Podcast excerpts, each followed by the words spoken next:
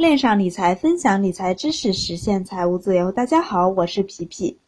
基金定投呢是一个长期投资理财方法，在大行情不好的情况下，基金账户的收益率呢长期处于负的，可能有的朋友会忍不住，然后就停扣了。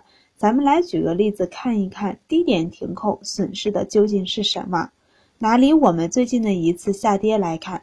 一五年六月呢开始投资，到一五年的七月中旬，大行情在下跌，账户亏损，此时选择停止定投，那持有不定投也不卖出，那就这么拿着放着，等着它涨回来。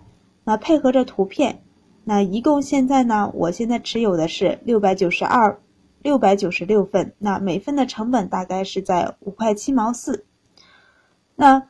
五块七毛四的成本，在二零一五年的十一月十日才能收回成本。同样的基金，同样的时间开始定投，中间呢不停扣，坚持定投到二零一五年的十一月十日这一天，那已经获利百分之十八了，就都可以获利了结了。那重新开始新的一轮定投，那此处也有配图。上面这个例子呢，大家一定要看图片比较一下，经历过风雨。才能见彩虹。不要在乎过程的艰难，要在乎结果。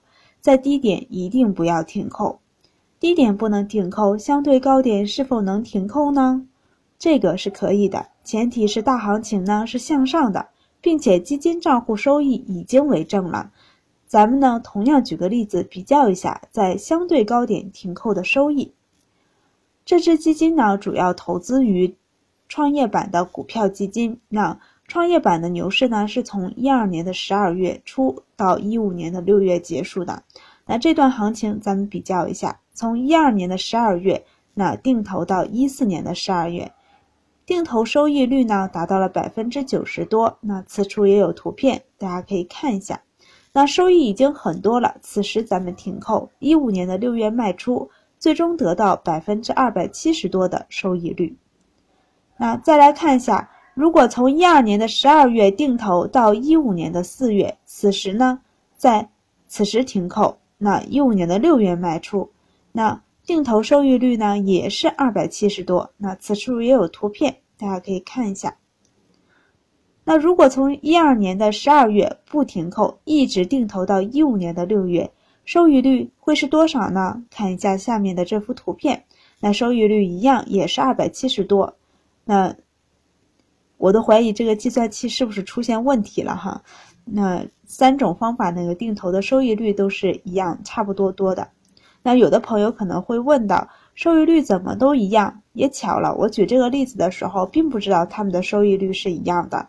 前者虽然停扣了，但是它的成本低，所以即使后面没有继续扣款，一直持有。也有很高的利润。那后者为什么投入的多，反而收益率却和投入少的一样呢？那后者在相对高点持续买入份额增加了，那但是每份的成本也在提高，所以最后的收益率和前者差不多。究竟选择停扣呢，还是不停扣都可以。在大牛市里，如果账户收益率已经很高了，可以选择停扣继续持有，然后基金定投不要停。重新开始定投一只基金，也可以呢，就这么定投下去。因为虽然它的收益率是一样的，但是收益是不同的。投入的多，收益也就越多。那选择哪种操作方法都可以，没有说哪种更优于哪个。上面的这个例子呢，收益率是一样的，可能有的时候会出现停扣的比一直扣款的收益率高，这是。也不，这也不能说停扣的就是好。那它们的区别虽然是停扣的账面的收益率高，但是本金少，本利比起来呢，坚持扣款的收益要少的很多。如果现在账户收益已经翻正了，那剩下的钱要留作他用，那就可以考虑停扣。如果没有其他用途，那就继续扣款。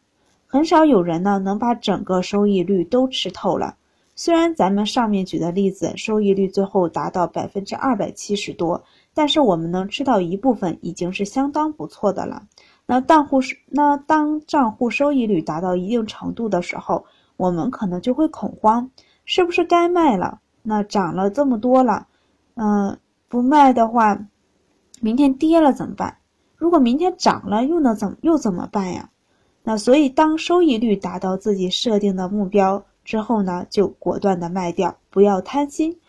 该赚的钱赚到了，剩下的就留给别人吧，别像坐过山车一样不舍得卖，利润回吐了，白玩了。卖掉之后呢，继续定投，让资金呢继续复利循环下去。